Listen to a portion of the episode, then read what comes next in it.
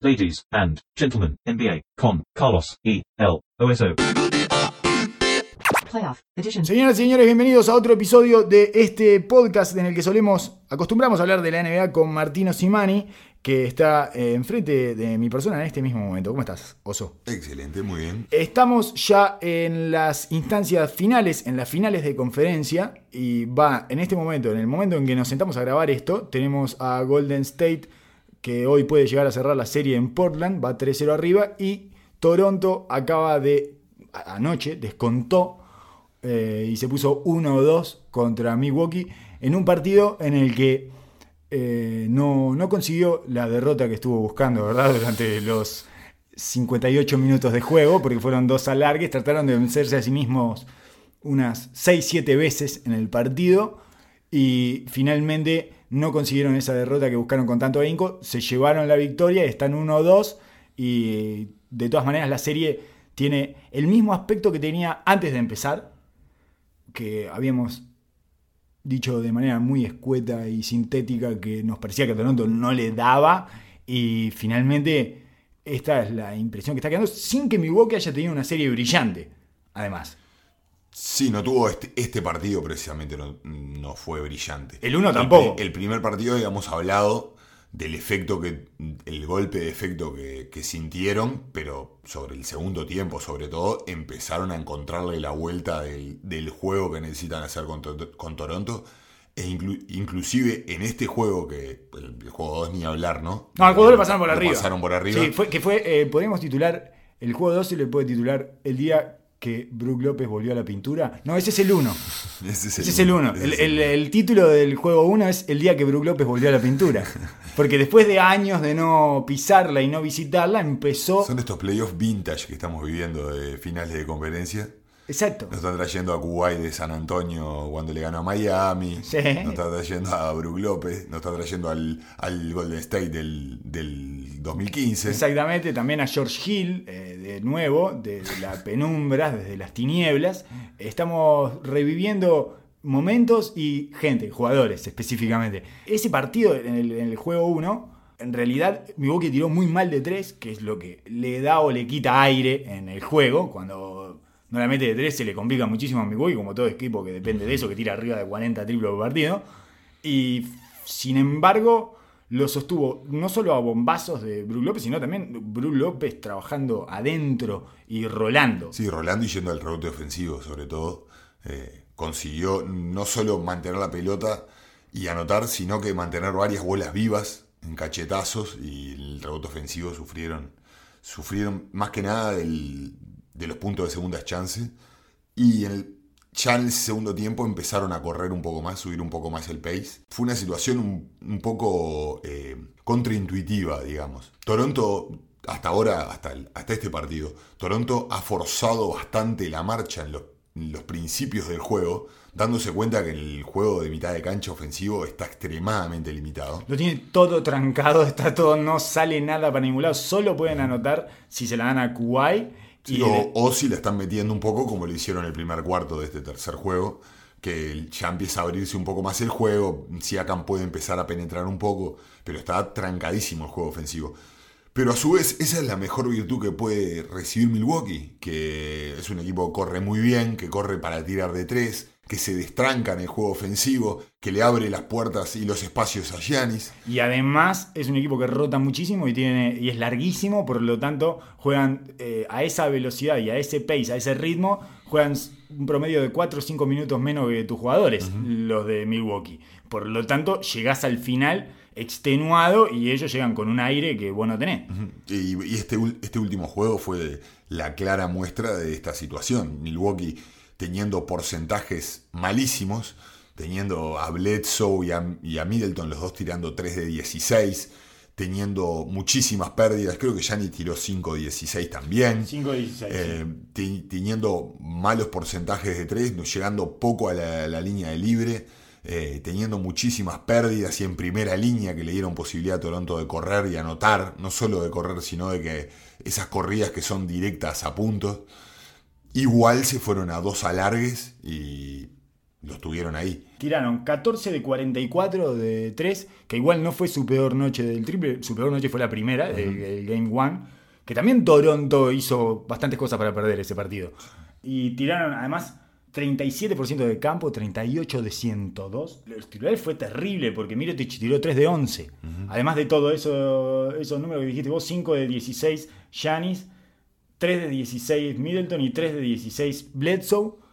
Y Mirotic 3 de 11. O sea que es sacando a George Hill y a Brogdon y a Brook López, en realidad, que es- tuvo un 50% de cancha, el resto fue una lágrima. Además, Giannis perdió 8 pelotas. Sí. Si vos ves este- estos números, no te explicás, y además jugando de visitante, no te explicás de qué manera llegaron a esos dos alargues, y en realidad viendo el partido tampoco te lo explicabas. Mientras lo estábamos viendo, era imposible imaginar la nueva forma que iba a encontrar Toronto para no ganarlo. Digamos, es, es impresionante cómo todo lo que le cuesta y, y lo corto que están, lo expuestos que han quedado en estos playoffs que ya se había visto contra Filadelfia es, todo le cuesta horrores. Es espantoso. Bueno, además de que eh, los soldados le fueron dejando de a uno, le fueron abandonando de a uno a Kuwait, ¿no? Sí, empezar el, el claro empuje anímico que te da volver a casa y creo que hicieron un punto, o probablemente Marc Gasol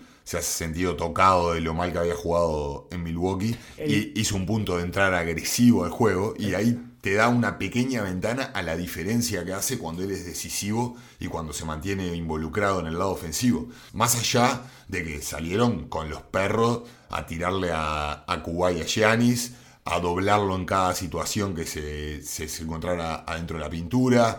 Hicieron un, un par de ajustes que ayudó a que Toronto pudiera, pudiera empezar bien este, Empezó muy este bien. juego.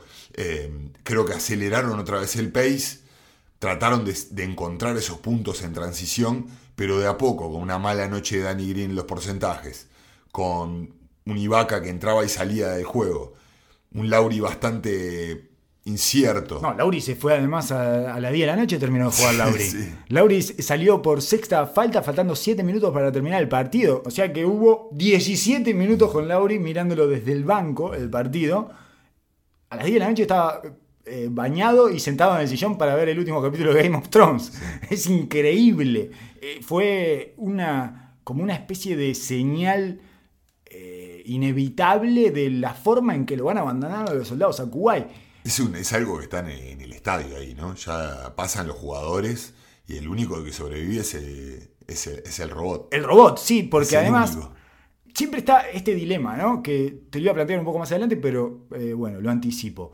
Que es esta cosa que nos preguntamos siempre acerca de dónde es que da comienzo ese círculo vicioso en el que Kuwait anda en su universo paralelo y empieza a jugar su básquetbol que prescinde de todo el resto de los jugadores, salvo cuando entra seteado para darle de comer al resto, que a veces lo hace, pero es evidentemente un, eh, alguien toqueteó el software, digamos. O sea, él, él se autoprograma para, bueno, ta, tengo que darle de comer, que es lo que trataron de hacer además en, en los primeros dos, tres cuartos. Pero después cuando se, entra, se empieza a estrangular la cosa, es, es raro, tiene como un efecto magnético Kuwait. La bola va yendo cada vez más hacia él, cada vez más, y el peso de la ofensiva se va depositando cada vez más en él, se empieza a generar un efecto progresivo, digamos, en el- durante los partidos. Y al final, los últimos seis minutos de partido, la sensación es que no puede pasar otra cosa que no se le pongan en las manos y se vayan todos.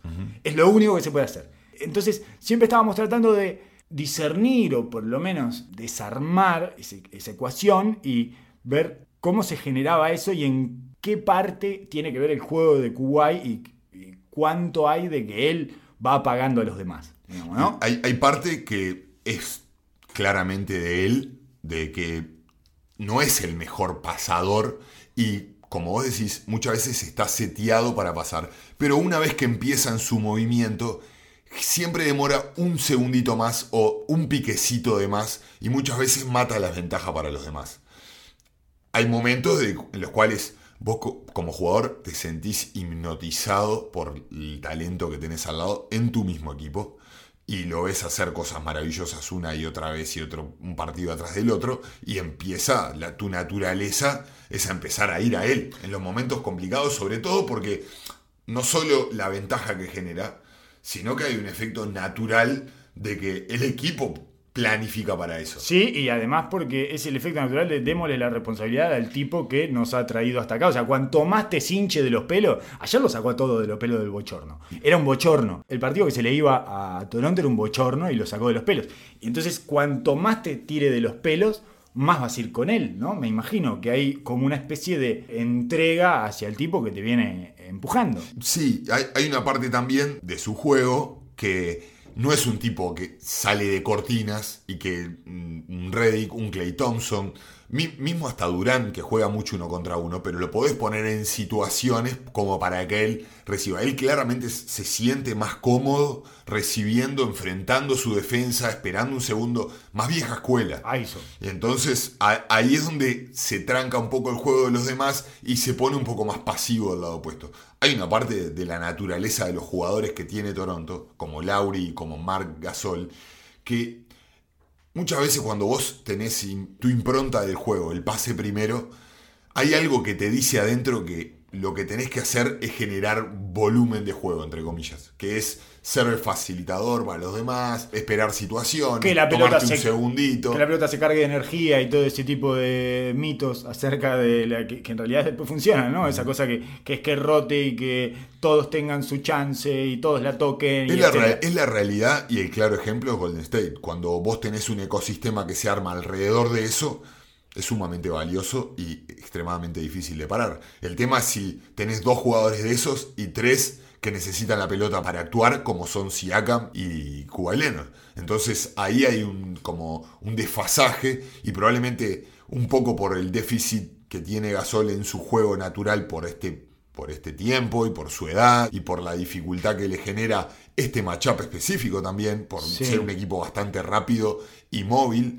Sí, sí, hablábamos siempre, cuando empezaron los playoffs, hablábamos que iba a tener dos matchups bastante favorables para él, que eran Buchevich y Embiid, que van a sus fortalezas en este momento de su carrera, y que Milwaukee iba a ser tremendamente difícil. Es más, yo creo que es una serie mucho más para Ibaka que para Gasol, pero Toronto sigue insistiendo con Gasol.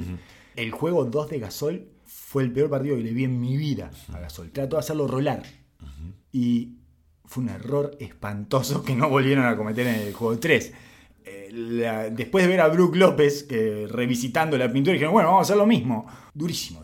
hay una táctica, hay, un, par de videitos dando vuelta por ahí que es muy interesante, que Milwaukee manda a los penetradores después del pick and roll con, con Mark hacia la pintura y se termina de sentar en la, casi en la espalda del jugador, invitándolo a que vaya hacia el grande con la movilidad que tiene Yanis, a veces Iliasova, o mismo Brook López, no le temen al pase, al pase de salida a Margasol porque no estaba tomando los tiros, y lo que hacen es cubrir ese pase hacia atrás. ¿Qué pasa? El ángulo que le dejan para recibir a Margasol es paralelo al jugador, que es prácticamente en el codo de la, de la pintura.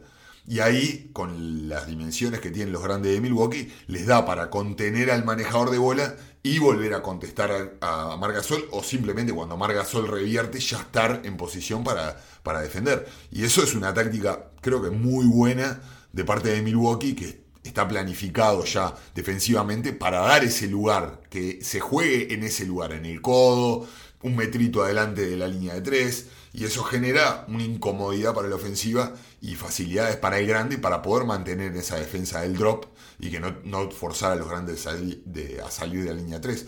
Me parece que los perimetrales de Toronto tienen que ser bastante más agresivos. Obviamente es más, difícil, más fácil decirlo que hacerlo, ¿no? Porque te está esperando Giannis ahí y mandarse de bomba para ahí adentro, después con toda esa lluvia de brazos entre los aleros, los aleros y los bases largos y dinámicos que tienen y un perímetro y un grande esperándote como Giannis. Es el equipo del wingspan. El equipo de la envergadura. O sea, acá todos tienen wingspan de más de 7 pies. Eh, más allá de lo que midan, creo que hasta Bledsoe tiene, sí, 7-1 de wingspan. Pero yo creo que como perimetral preferiría meterme meterme agresivamente y después de última salir con el dribbling, como hacía Nash, por ejemplo, a dar un pique y pasar. Cuando das un pique ante este equipo y pasás, se acaban las ventajas. Porque el grande te, cubre y vuelve, y del lado opuesto hacen un, lo que se llama un stand, que es amago de que voy a salir al grande y vuelvo con el mío a anticipar, y la ventaja se acabó. Lo bueno que tuvo Mark en este partido es que no dudó Tiró. y empezó a tirar y empezó a hacer pagar esa, esa defensa. Y simplemente si- por ese hecho, por más de que no, no cambiaron la estrategia defensiva, le dio aire a Toronto. Sí, le dio hay- esos 10, 12 puntitos de ventaja que cuando indudablemente se iban a empezar a pagar los porcentajes, ya pudieran maniobrar el partido desde otro lugar. Metió 4 de 8 de 3, eso es fundamental. Y además hay un momento en que el instinto, hay más allá del, del game plan y, y lo automatizado que tengan ese game plan, porque han jugado todo el año así, el instinto te lleva a dar un paso más, a soltar un paso más del lado débil. Para, para que todo el equipo se corra un poco más y ahí él empezó a meter pasos, eh, pases a las esquinas. Eh, le, pu- le pudo poner un par de pelotas a Siakam que eh, pudo tirar su triple y ese tipo de cosas que no había conseguido Toronto en ningún momento de la serie. Muchas veces para los jugadores que, como Mark, con sus características, el hecho de ver entrar la pelota el primer cuarto no es porque vaya a cambiar el game plan en sí, pero ya te da otra seguridad en el juego y ya los pases salen con más velocidad, estás más listo. Está- Es difícil de explicar, Sí. pero es como que todas esas pequeñas cosas, después que vos haces 10, 12 puntitos, todo se complementa y se ve en otra luz. Sí, a mí, eh, además, nosotros damos, eh, siempre hablamos de los jugadores y esperamos que su calidad responda por sí misma adentro de la cancha. Y eso me hace acordar una frase que alguna vez dijo Pepe Sánchez, que es, sos tan buen jugador como el último partido que jugaste. Y eso me parece que le estaba pasando a Marc Gasol. Estaba siendo un mal jugador.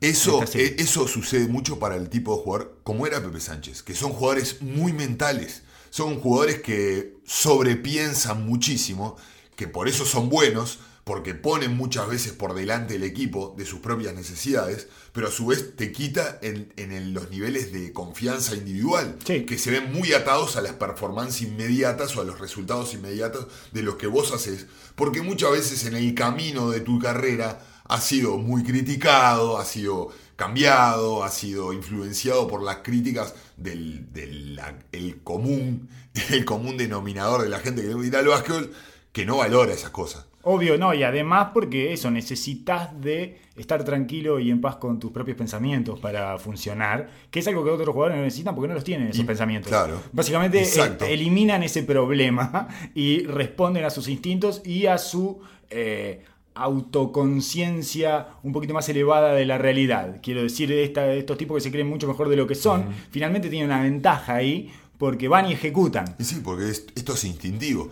Por eso los jugadores pensantes son tan aplaudidos y tan elogiados por, por, por los que le- nos gusta el básquetbol y nos gusta la parte más táctica del juego, pero también tienes, trae sus contras y son estas. Y que probablemente aparte son jugadores que tomen pocos tiros.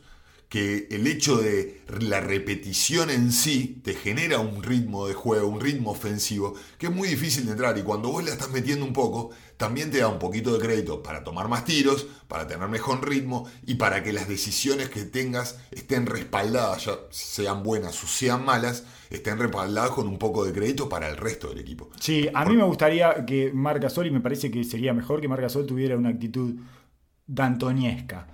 Que es, bueno, si tenés que tirar 2 de 11, hoy tira 2 de 11. Es mejor que tire 2 de 11 a que te comas la ventaja en esa especie de intríngulis en la que entras cuando recibí la pelota.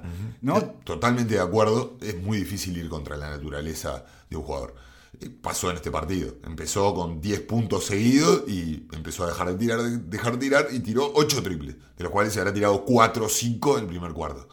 Porque es la naturaleza de cada uno y bueno, por algo están diseñadas las cosas. Sí, sí. Pero es esa situación del pick and roll es lo que lo está manteniendo a Mark en cancha, porque después cuando logra hacer, hacer impacto en el lado defensivo, es una ayuda enorme y este partido se anotó. Sí, igual, por ejemplo, en el partido 2, defensivamente fue tan terrible como en el ataque. Creo que trasladando sus problemas de la ofensiva a la defensiva, en esto que siempre estamos tratando detectivescamente de encontrar dónde empiezan, desde dónde llevan sus problemas los jugadores. Este, este fue un claro ejemplo. Este fue un claro ejemplo. El tipo metió dos bombas de arranque, metió un tiro corto y empezó a defender, metió un tapón, empezó a correr un poquito más y la, la bola de nieve empezó claramente con esa agresividad ofensiva de la cual hablábamos. Sí. El partido 2 creo que tomó dos tiros en el primer cuarto y estuvo dubitativo todo el partido, no hizo pie. Perdió no lo- pelotas, no la logró pasaba encontrar. mal. Yo nunca había visto a Mar, a Marc Gasol pasar tan mal la pelota, a los pies, eh, lento el pase, fuera de ritmo, todo como descoordinado. Y atrás Iliasova lo cagó a goles. Le hizo 10 puntos en 5 minutos. Que eh, jamás en la vida pensarías que Iliasova va a dominar ese duelo. Y lo dominó. Eh, Igual le está costando Iliasova, porque como sale de las cortinas y eso lo pone en una situación incomodísima a Margasol que lejos de respirar o tomar oxígeno cuando sale Brook López sufre más. Entonces, a mí eh, me parece que también en algún punto lo que está haciendo Toronto, lo que hace Nick Nurse, es enfatizar la confianza que le tiene a Gasol y no lo saca nunca. En ningún momento se plantea la posibilidad de darle a minutos y, y en realidad Gasol es de esos jugadores que se da cuenta de todo lo que está pasando. Entonces no necesita la confianza de su técnico y no lo engaña la confianza de su técnico. Si vos lo mantenés en un partido como el Game 2, el Game 2, voy a, voy a volver a, esta cosa de, la mitad en español y la mitad en inglés para perturbar los oídos de la gente.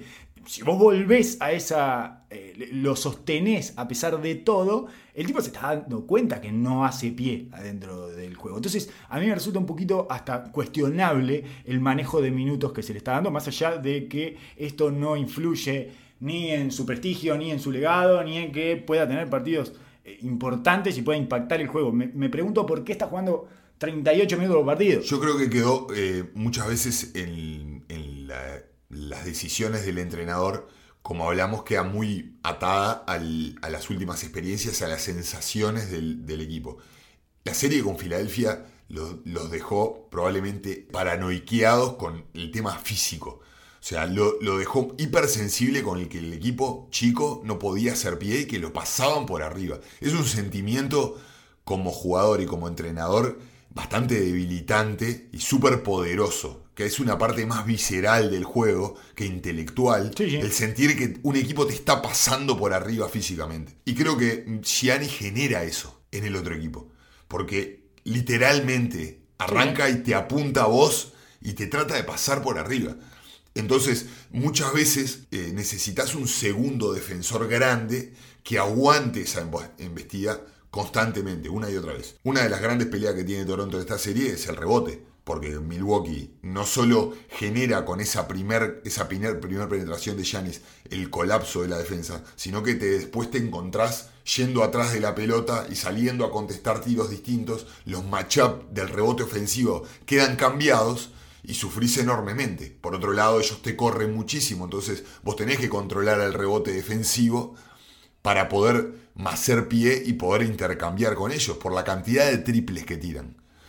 Para poder emparejar los tiros y no tener que empezar en ese duelo en el cual matemáticamente vos tiras do, do, dobles largos o demorás 25 segundos en tirar y ellos están constantemente cada 10 segundos tirándote un triple. 13 rebotes ofensivos le están tomando por partido, 4 rebotes casi toma Giannis, 2 rebotes ofensivos toma Brook López y casi 2 Mirotic. Uh -huh.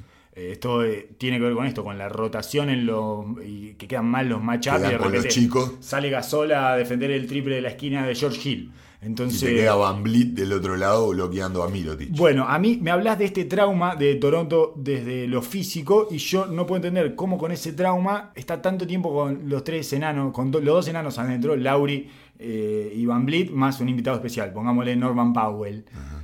¿Qué es eso? ¿Por qué? ¿Por qué si tenemos ese trauma estamos con...? Porque eso es lo que te finalmente te expone y te dejan las rotaciones a Van Vliet aguantando ahí abajo a Mirotic. Uh -huh. Y bueno, sí, le va a cazar el rebote por arriba o, o, por lo menos se lo va a cachetear y van a tener otra ofensiva, lo que sea.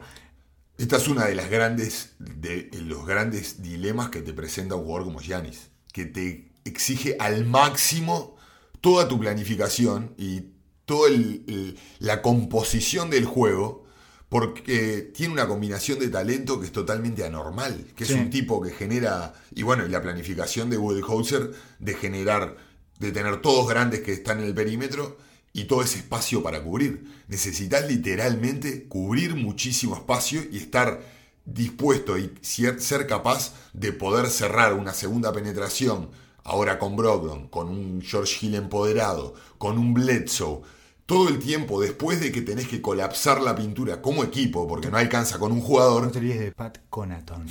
Por favor, también, no te vayas a olvidar de Pat Conaton. También. Mis respetos y mis disculpas a Pat Conaton es por no mencionarlo. Increíble lo largo que quedó ese equipo. lo larguísimo que quedó ese equipo con el revival de George Hill. Desde el momento en que reviven a George Hill y que además vuelve Brogdon, es un equipo extensísimo, no se termina nunca. Todos juegan 35 minutos, todos pueden estar. El otro día, en un momento, estaba cerrando con Brogdon, Hill y eh, Bledsoe, eh, y Giannis y Brook López, por ejemplo. Y es lo mismo.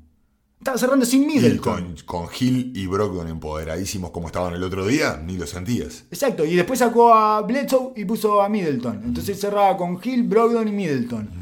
Y eran todos enormes, por ejemplo. Entonces, es, es una pesadilla. Y hemos hablado de cuando se rompió Brogdon, hablábamos de eso, de que quedaba George Hill en ese momento no estaba jugando, no estaba ni cerca del nivel que tiene ahora, no estaba jugando en los minutos que era un white zombie. Claro, eh, quedaba solo Bledsoe atacando la pintura con Giannis y sobre todo en esa segunda rotación, después que Giannis rompe, y empieza a rotar la pelota, el único que podía generar otro rompimiento era Bledsoe. Ahora tenés tres y hasta cuatro jugadores que después de que haces todo el esfuerzo de colapsar la defensa, tenés que salir a, contestar los tiros, de sacar los tiradores de la línea de tres.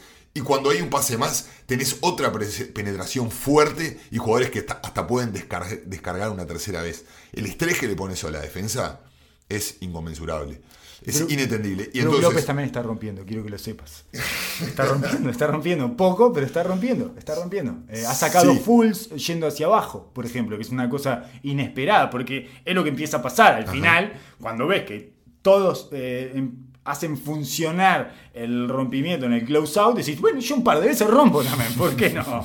¿Por qué no? Y va y rompe y saca unos fulls y va y tira, y entonces es una fiera bastante difícil de domar y esto es ante una situación, yo no diría que inmejorable, pero bastante buena, que es que están errando los triples. Cuando empiezan a aceptar los triples, se terminó la serie y ganan por 25 puntos los partidos que le queden, los dos partidos que le quedan por ganar. Eh, eh, fue interesante, totalmente desesperado, pero fue interesante que, la estrategia que tomó Toronto en mandarle Kuwait derecho a, Giannis, que era lo que le faltaba, y le falta limpiar el piso después que termine, después que termine el partido.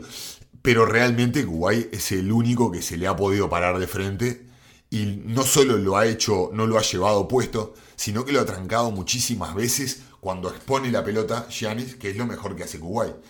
Ensucia los pases de salida, contesta, lo traba un segundo y probablemente ya a nivel visceral de uno a uno, eh, eh mira a los ojos, es otra cosa. Eh, y sumado a eso, ese, ese atrape inmediato cuando él recibía la pelota después de que cambiaba con Kuwait o quedaba eh, ya, ya que quedaba un cambio, que lo traían, lo trataban de traer del poste. Eso generó una ventaja grande de parte de Toronto de invitar a esos tiros contestados de tres y no generar una segunda, una segunda ataque. Porque eso también es mérito del trabajo que hizo Toronto, que se puso mucho más físico. Eso, en eso creo que era una de las grandes partes de las decisiones que hacía de poner un equipo chico. Vos mandabas, mandás a, a Gasol, que era el designado a atrapar, o Ibaka en su caso, el más grande para tratar de que el pase salga sucio y después los chiquitos correteando en el lado opuesto para cerrar, hacer un buen close-out y que le tiren por arriba de última. Que es entendible, porque lo que vos querés bajo primera consigna es de que no vuelvan a pisar la, pintura. Mm. Lo que te hace más daño en la defensa es de que en una misma posición dos veces te lleguen a la pintura. Dos, dos, veces en la pintura es gol, es como los dos, los, dos cabezazos en el área. regla absoluta. Y es, es, sumamente entretenido mirarlo, mirarlo durante el tiempo del partido. Fíjense cuántas veces producen. Una vez que una. Es sencillísimo, pero es que un jugador pise la pintura con la pelota. Y a veces no te das cuenta, pero muchas veces los equipos empiezan a pasar la pelota por el triple y sale una cortina y no llegan a atacar y paran en el medio y la cambian de lado la cantidad de veces que eso sucede y termina en una mala ejecución, hoy en día que la defensa está apretada con un buen scouting, buena selección, a quién dejamos y a quién no, es tremendo.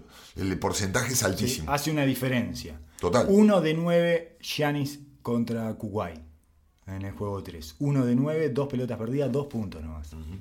Hay algo, lo estás exprimiendo al límite y estás quemando todas las naves. Bueno, se rompió. Es claro. Jugó roto lo vimos jugar roto eh, contame. Esto era para tirarlo en el partido 5, en el partido 6. No era un ajuste para tirarlo en el partido 3. Este es una, esta era uno de los temas generales que quería preguntarte, pero dejo la pregunta instalada y la respondemos más adelante, que es cómo funciona esto de los ajustes y el momento en que lo tirás. Si la consigna es mantengamos nuestros términos el mayor tiempo posible durante la serie y no tiremos todos los ajustes de movida porque quemamos todas las naves y no tenemos más fusibles para utilizar, ¿no? Eh, la dejo instalada y después volvemos. Bueno. Quiero ir al ajuste específico y durante el partido que hizo Kuwait Leonard con respecto a sus movimientos de ataque y cómo alteró sus patrones de conducta ofensiva a partir de esa lesión en la pierna derecha. Sí, sí, lo empezamos a ver, hacer gestos, no llegar a pelotas que normalmente llega, no hacer el segundo esfuerzo que es tan habitual en él. Yo fue de las cosas más sorprendentes que vi en todo el año, de cualquier jugador. Fue la muestra de su condición de androide más ejemplar de todas, de- inclusive más que el último tiro del, del partido contra Filadelfia. Porque empieza a procesar información que le está llegando de su propio cuerpo y adapta todo su juego ofensivo que lo rota hacia la izquierda. Eso, eso es lo que pasó. Eh, Siempre, bueno, hablábamos en la serie con Sí. Filadelfia de que su lugar, su chacrita, era yendo a la derecha, a la derecha su parada y su tiro. Te pone el hombro, impulsa rápido, mete un cambio de ritmo, generalmente tiene un hesitation medio raro, no muy marcado, pero te hace como una pequeña pausa y arranca, y la parada hacia el lado derecho, sobre el lado derecho de la cancha. Mid Todo range. el peso está puesto sobre la rodilla derecha, el tobillo derecho, porque aguanta el cimbronazo de la fuerza para mantenerte y subir eh, balanceado. Bueno, el tipo empieza el segundo tiempo y no para de ir hacia la izquierda. No empieza a tirar fade away y caer sobre la pierna izquierda.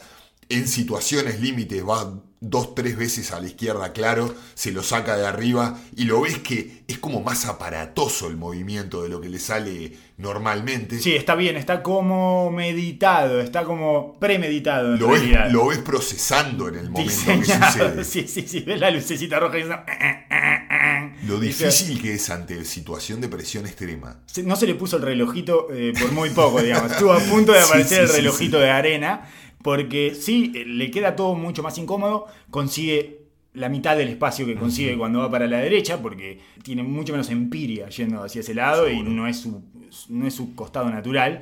De todas maneras, empezó, consiguió algunos dobles de media importantes de ahí. Ahí el primer alargue termina con un tiro de él yendo hacia la izquierda. Con un que- doble que pega también en un par de veces en el aro. y sale. Es- Sí. Ese es el último tiro, el último Ajá. tiro que se le va a Giannis arriba porque Gasol lo va a cortinar. En realidad se, se genera ahí como una especie No de falta de comunicación. El último tiro de cuando estaban empatados del primer alargue.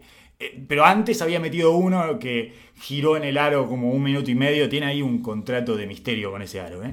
Es el mismo aro el que pegó cuatro veces la pelota. Esa, hay, hay- hay un pacto de pongámosle suspenso a esto con ese aro que es increíble. Pero eh, empieza a adaptar su juego hacia ese costado y solo busca la derecha en transición.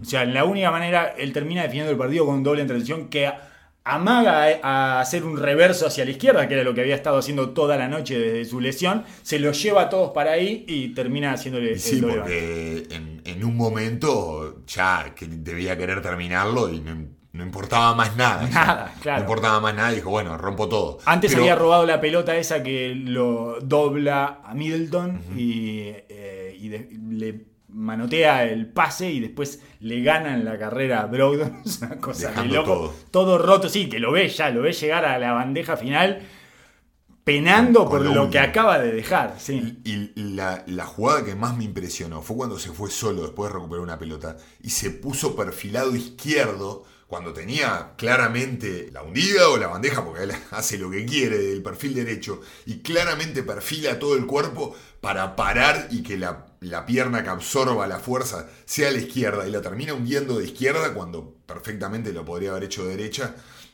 Obviamente este tipo, este tipo de jugador con esta calidad no afectan mucho, pero te lo dice a nivel eh, neurológico, que el tipo ya haya adaptado tanto su, su juego y su, y su condición en el momento de altísima tensión, alargue y pueda tomar esas decisiones en microsegundos. Sí, por un imponderable además, por algo que él no pudo procesar en la tranquilidad de su casa diciendo, bueno, en este partido voy a tener que agarrar. No, no, Exacto. es un imponderable que sucedió en la mitad del partido y eso cambió completamente su juego, terminó siendo un espejo de lo que suele hacer, yendo siempre para el otro lado eh, y de manera tremendamente eficiente. Yo estoy convencido de que es un androide porque además lo que me hace pensar eso es que él, que él no se da cuenta eh, que es un robot. o sea, lo que más me hace creer que es un robot es que él piensa que es un humano.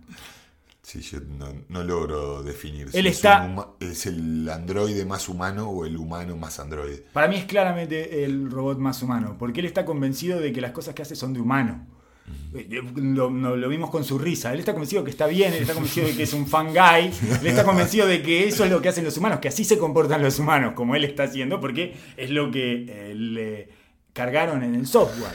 Entonces él, él está tranquilo, tranquilo, está haciendo todo lo que hacen los humanos, ¿no? Es como una persona que está pretendiendo ser algo que no es y está convencida de que lo está haciendo bien, y todos los humanos nos damos cuenta que no, que no, no, no. Entonces por Una eso y otra vez. estoy convencido de que él es un robot. eh, Lo que es un fangai no miente. Sí, no, no, no, es una maravilla, es una maravilla la, la camiseta esa y toda su, es, es toda esa conferencia de prensa es, ahí está todo, ahí está todo, el- él, dándose cuenta, uy, no, así no se ríen los humanos al final. Él, en la mitad de la risa esa se dio cuenta que, uy, no me salió la risa de humano. Bueno, en definitiva, eh, vimos otra demostración más de eh, esta especie de todopoderoso Kuwait Leonard que termina en ese círculo vicioso, igual por el cual no lo culpo demasiado. ¿eh? Cuando ves los números de sus compañeros en Toronto, es desolador. Es desolador. Los números en esta serie son desoladores. El tipo está promediando 33 puntos por partido. Eh, está tirando mal de 3, está teniendo un 31% de 3. O sea, no la está metiendo, no está pasando lo que le pasó contra Filadelfia, la estaba metiendo de una Sí, manera a niveles desorbitantes. sobredimensionada, claro, una- estaba sobre representado, eso se tenía que caer, no, nadie puede meterla así, es una cosa imposible, pero en, este, en esta serie en donde no la está metiendo, donde está tirando un 45 de campo y un 31 de triple, está yendo 11 veces la línea, está tirando 11 tiros libres por partido y encesta un 97%. 10.7 de 11. eh, eso es una locura. Es un enfermo. Es interesantísimo ver si en qué momento y si lo decide hacer eh, Budenholzer tirarle a Giannis.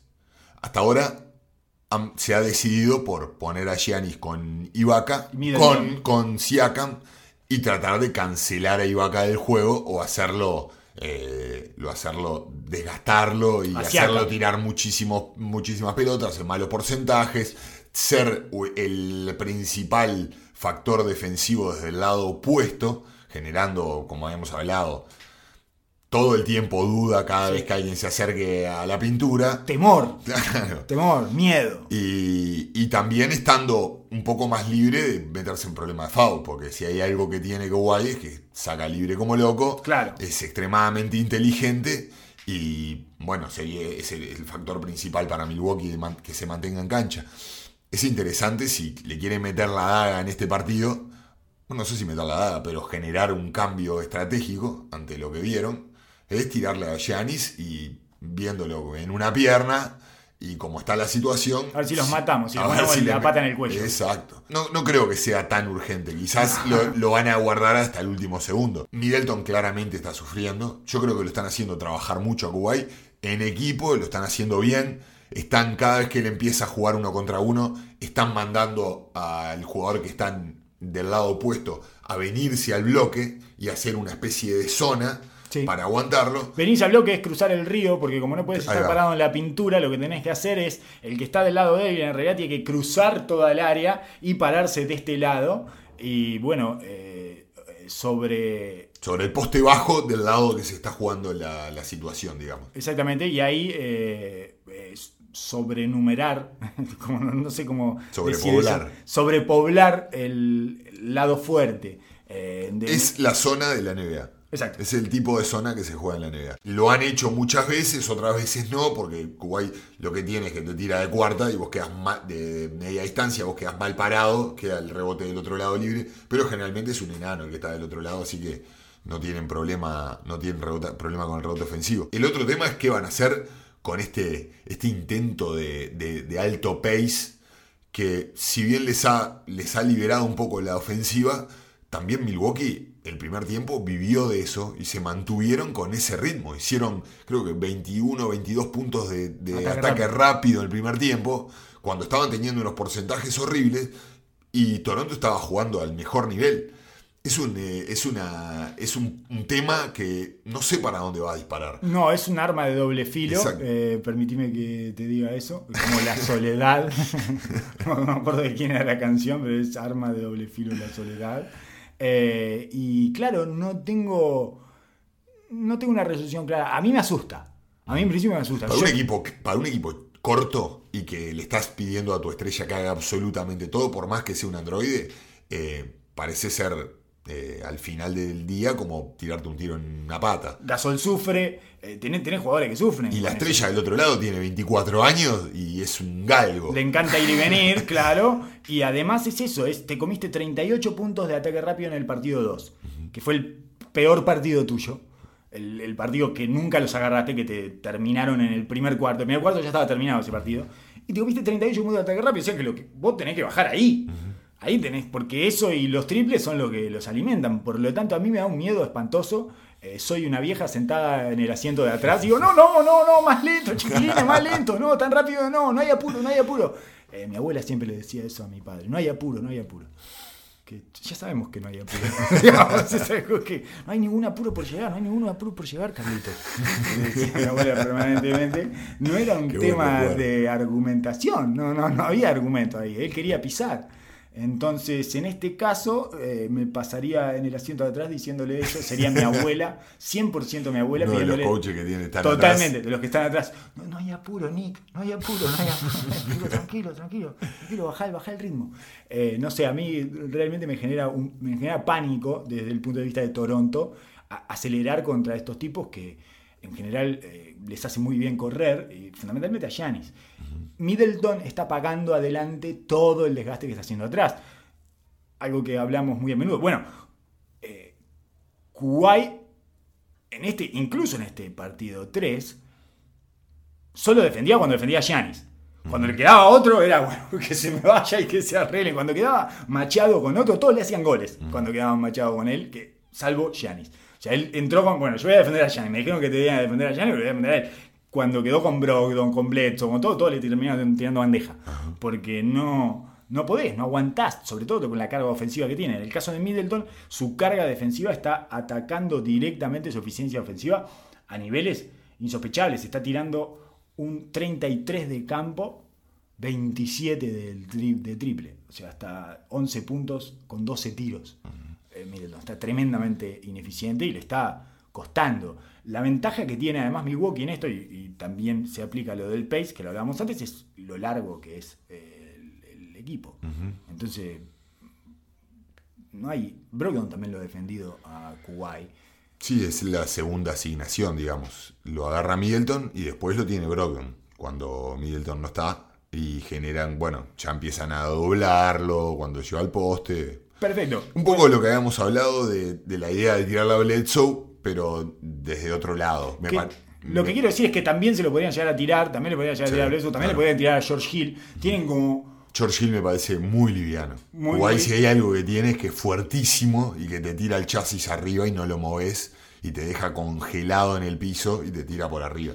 George Hill tiene mucha carpeta, tiene brazos largos como para molestarle un poco el dribbling, me parecería extremadamente débil para más allá de seguirle dando palo a George Hill. Sí, sí, sí. me sí. parece que no es un matchup que le favorece. No, no, perfectamente. Eh, después tengo algunos problemas con. Tengo algunos problemas con, con los minutos de Van Vliet. Tengo, tengo muchos problemas con eso. no Ayer específicamente. Pero todos los playoffs. Oso, hace un mes que te estoy pidiendo una bolsa de nylon que quiero meter a Van Vliet ahí adentro. Y no hay manera de que Van Vliet salga de. Bueno, ayer además, como Lauri se fue a ver Game of Thrones, eh, no quedó jugando 30 minutos. pero no hay manera de buscar una variante táctica para eso. Por ejemplo, que juegue Norman Powell, que es un tipo que, al que siempre se lo recuerda en los minutos, pero sobre todo de local te destranca la ofensiva porque cuando está metiendo tiros eh, se los consigue no se los consigue él solo, pero le das media ventaja y la aprovecha, con una mague y un pique, con lo que Sí, sea. sí, es muy bueno atacando los close-out. La salida de la ventaja es excelente, yendo para la línea. Después que toma esa ventaja, le cuesta mucho pasarla. Es, es como medio, muy terminal al extremo y a veces se choca contra todo y queda como muy feo. Y son pérdidas que duelen muchísimo en estos playoffs porque Milwaukee te las hace pagar al toque. Pero es, Pero es Van- viable, Van- genera cierto respeto en la defensa. Van Vliet no lo defiende. no lo defienden, es el que roto, rotan todos con él, ya ni siquiera le están contestando los tiros cuando queda solo. No le contestan los tiros, él demora muchas veces en revertir porque no sabe, porque está verdaderamente congelado con, esta, con estos playoffs que está teniendo. Él se da cuenta de, de la situación en la que está y de lo poco y- que genera y- la defensa. Y, y hablamos de que la, la envergadura de Milwaukee eh, es una de las más importantes de la liga como equipo. Y hay una parte física, es un enano chiquito, gordito, retacón con brazo corto. Es extremadamente Sí, sí. difícil encontrar ventajas ahí. Si no empieza a meterla a pie firme y empezar a agarrar un poco de confianza desde ahí, se le va a ser difícil generar desde otro lado.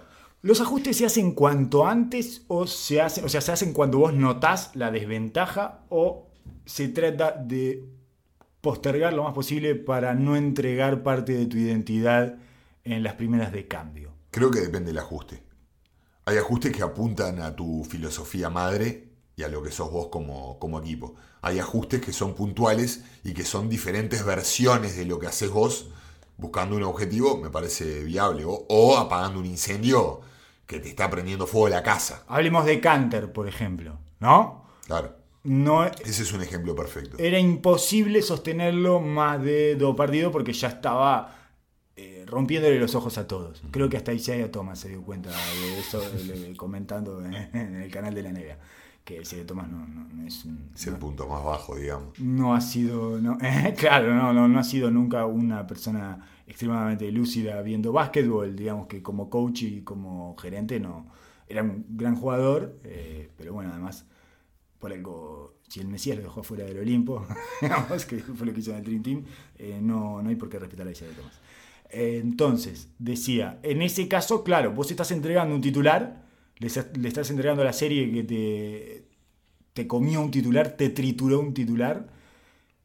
Sí, la pelea y, y la, la pelea, la posible pelea del rebote ofensivo en una lucha, de- en un matchup, en la puntos. cual, sí, puntos, terminar en la pintura eh, en el pick and roll. Quizás eh, hoy en día no es tan valorado eso. Quizás hoy en día no se valora tanto el juego poste bajo. eh, quizás terminar en el, en el pick and roll no estaba generando, no era un tipo que te producía 12 puntos desde el roll contra Golden State, porque en el matchup no lo estaba consiguiendo. Quizás te conseguía 6 puntos, 5 puntos, pero no, era el- no te devolvía lo que te estaba quitando del otro lado. Sí, sí, sí. Y, igual Quizá- es una salida de anotación más que por momentos. eh, bueno, en realidad lo. lo- ah, Yo te decía el rebote ofensivo, porque el rebote ofensivo es un punto a atacar claro en el foco cuando te enfrentas a Golden State. Es uno de los puntos que históricamente trataron de, de- de apuntar los equipos para hacerlos pagar, que no corran, vos conseguir más tiro, porque ellos te consiguen mucho más tiro que vos, y una manera de mantenerte y hacer pie del lado ofensivo, de, de hacer pagar tanto cambio.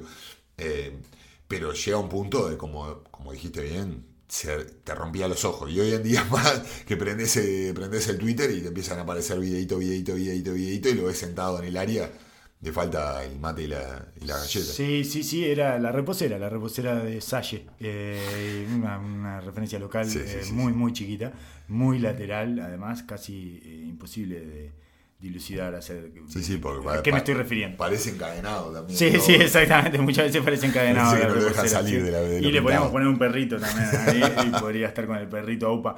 Eh, en cualquier caso, Leonard no se diferencia tanto en términos defensivos.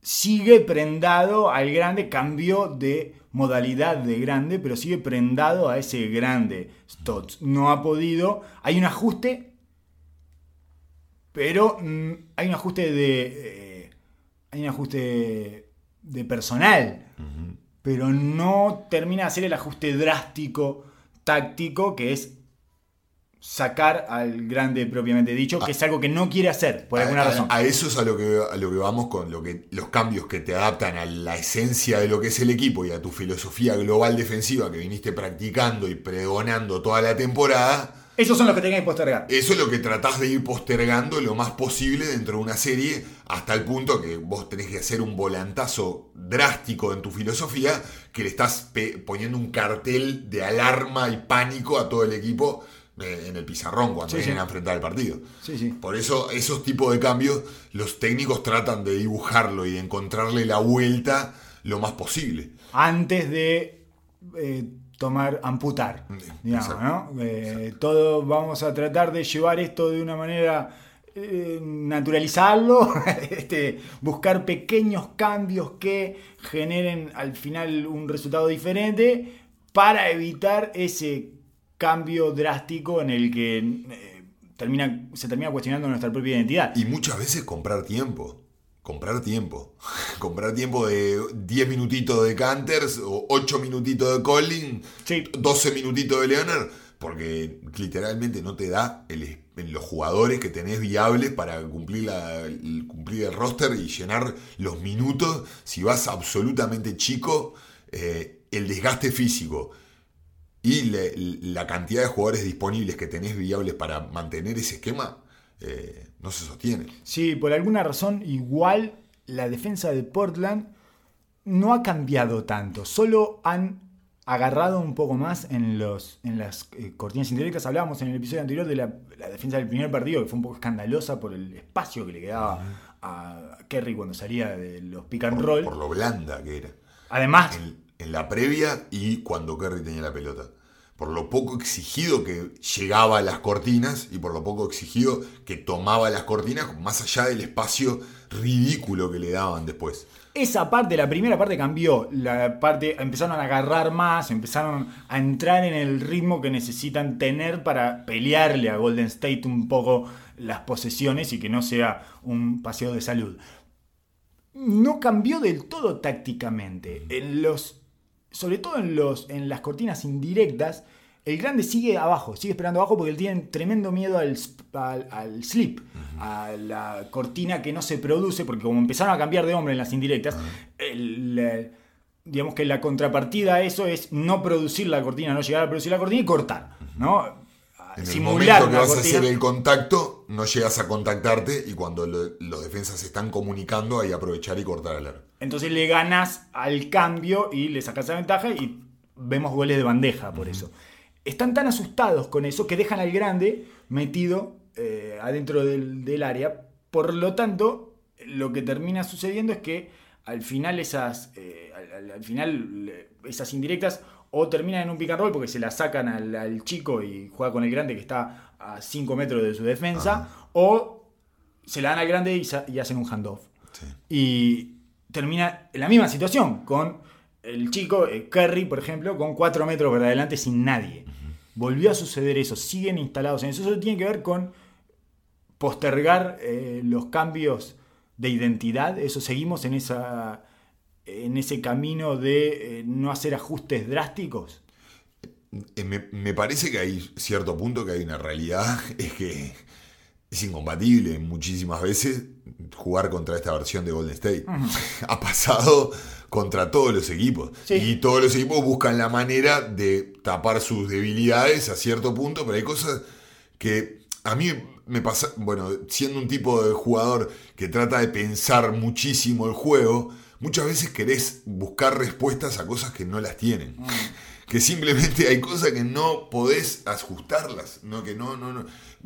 Por las características que tenés vos en- dentro de tu equipo y las características de los jugadores que te estás enfrentando, va a ser extremadamente difícil que puedan resolver esa situación. Lo que, lo que sí me parece que intentaron hacer es llevar el juego a más físico y el defensa de Curry sea el responsable de entreverar esa situación, llevándola lo más tarde posible en el reloj y comprando más tiempo, incomodándolo más a él y con el desgaste del partido empezar a tratar de generarle fallos. Ese fue fundamentalmente el hermano, que es el que mejor lo ha defendido hasta ahora, es Seth Curry, que tuvo un segundo partido en el que casi le gana, casi le gana a él. Lo defendió, le robó cuatro pelotas durante el partido a Steph.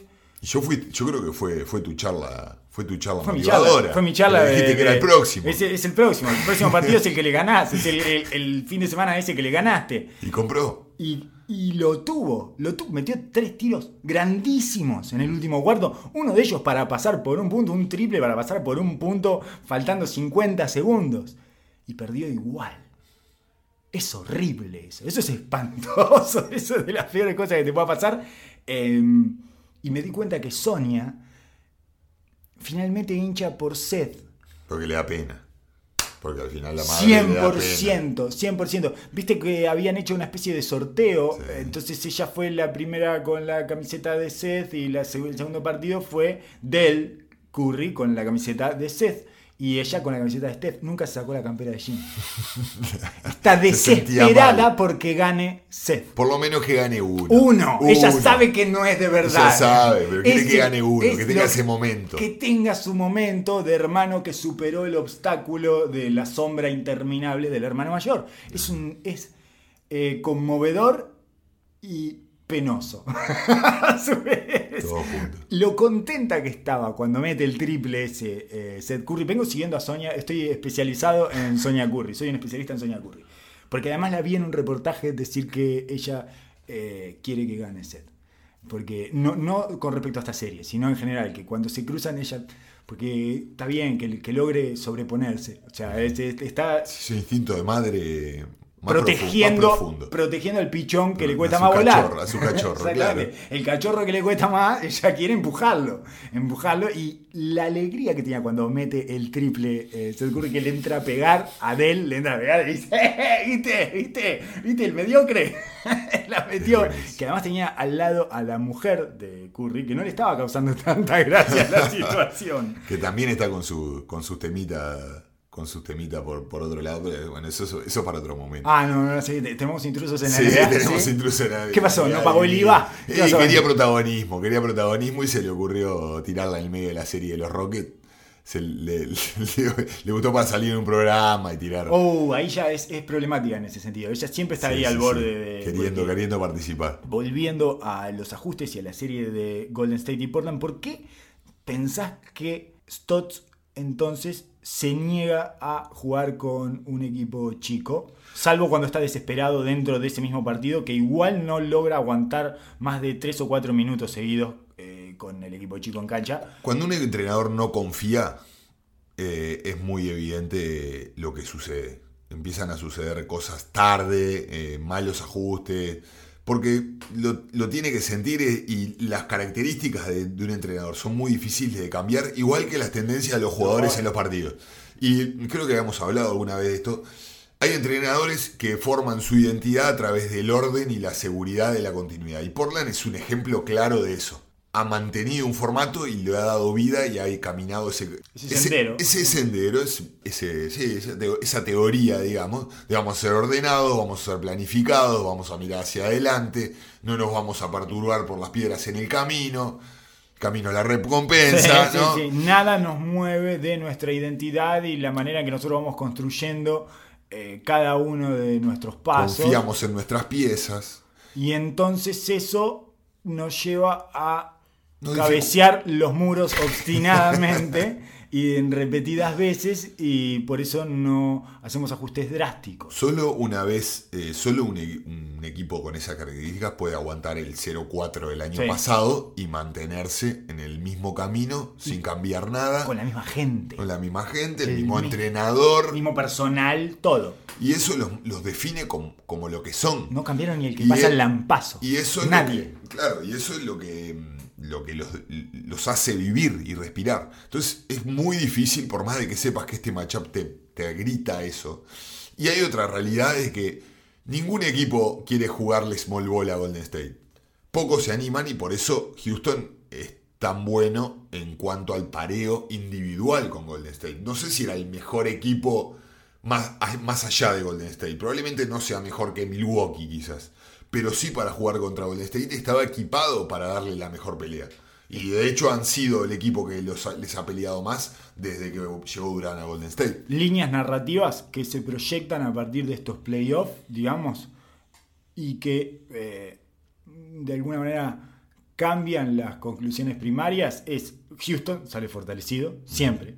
Siempre después de que Golden State pasa a Houston, eh, después de que lo vemos jugar contra el equipo siguiente es, bueno, pero entonces no están mal porque son los que lo complican más y no sé qué, ¿no? Eso, su... Eh, em, empezó, ya apareció un, un tuit de dar el... La definición, la definición del bien igual es esa. Ya apareció, la vida de Houston. Apareció un tuit de Darrell Morey que con todas las las estadísticas en realidad de los partidos, una estadística muy sencilla, los partidos ganados y perdidos eh, eh, en playoff contra Golden State, o sea, cuál es el récord de Golden State en playoff contra los diferentes equipos. Todos son 8-1, 12-2, una cosa así, y Houston es 5-8. Entonces, en 13 le ganó 8 y perdió 5, y es, bueno, ¿qué pasa? Eh, somos los únicos que le hacemos frente a esta gente, somos los únicos que le ponemos cara y nos matan a nosotros todavía después por esto. Estamos jugando de la mejor manera posible. Lo que pasa es que tenemos una máquina invencible del otro lado. Por lo tanto, eso se fortalece. Lo de Portland es indescifrable porque ahora no tienen más que seguir con la de ellos. No sé cómo se hace esto. Se muere de éxito.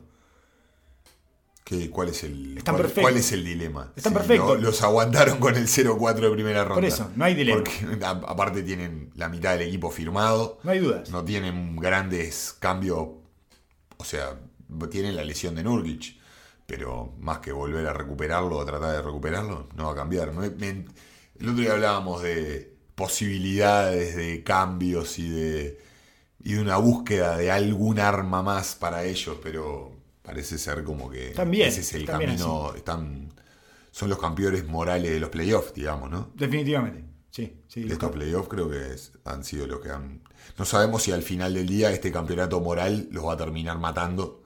Pero. Esa sería la muerte de éxito. Es un buen momento, es un buen momento. O sea, estos pequeños, estos equipos que no están para pelear el campeonato, viven de esto. Lo primero que van a tener que hacer es separar el dúo Pequeñas Cosas. El dúo Pequeñas Cosas no, no, además ya lo está haciendo Stotts adentro de la cancha. El que está pagando por eso es Aminu. Y no sé por qué no lo usa Aminu de 5. Porque si fueran chicos, sin 5, sin Collins, sin Leonard, sin eh, Canter, ahí sí podrían jugar el dúo Pequeñas Cosas juntas. Pero cuando van juntos, cuando va chico, no lo pone el dúo Pequeñas Cosas. Deja a Mino afuera y pone a Hargles de 5. Extrañísimo. Te dejo con esa duda, Oso. Muchas gracias a todos por haber llegado hasta acá. Será hasta la que viene.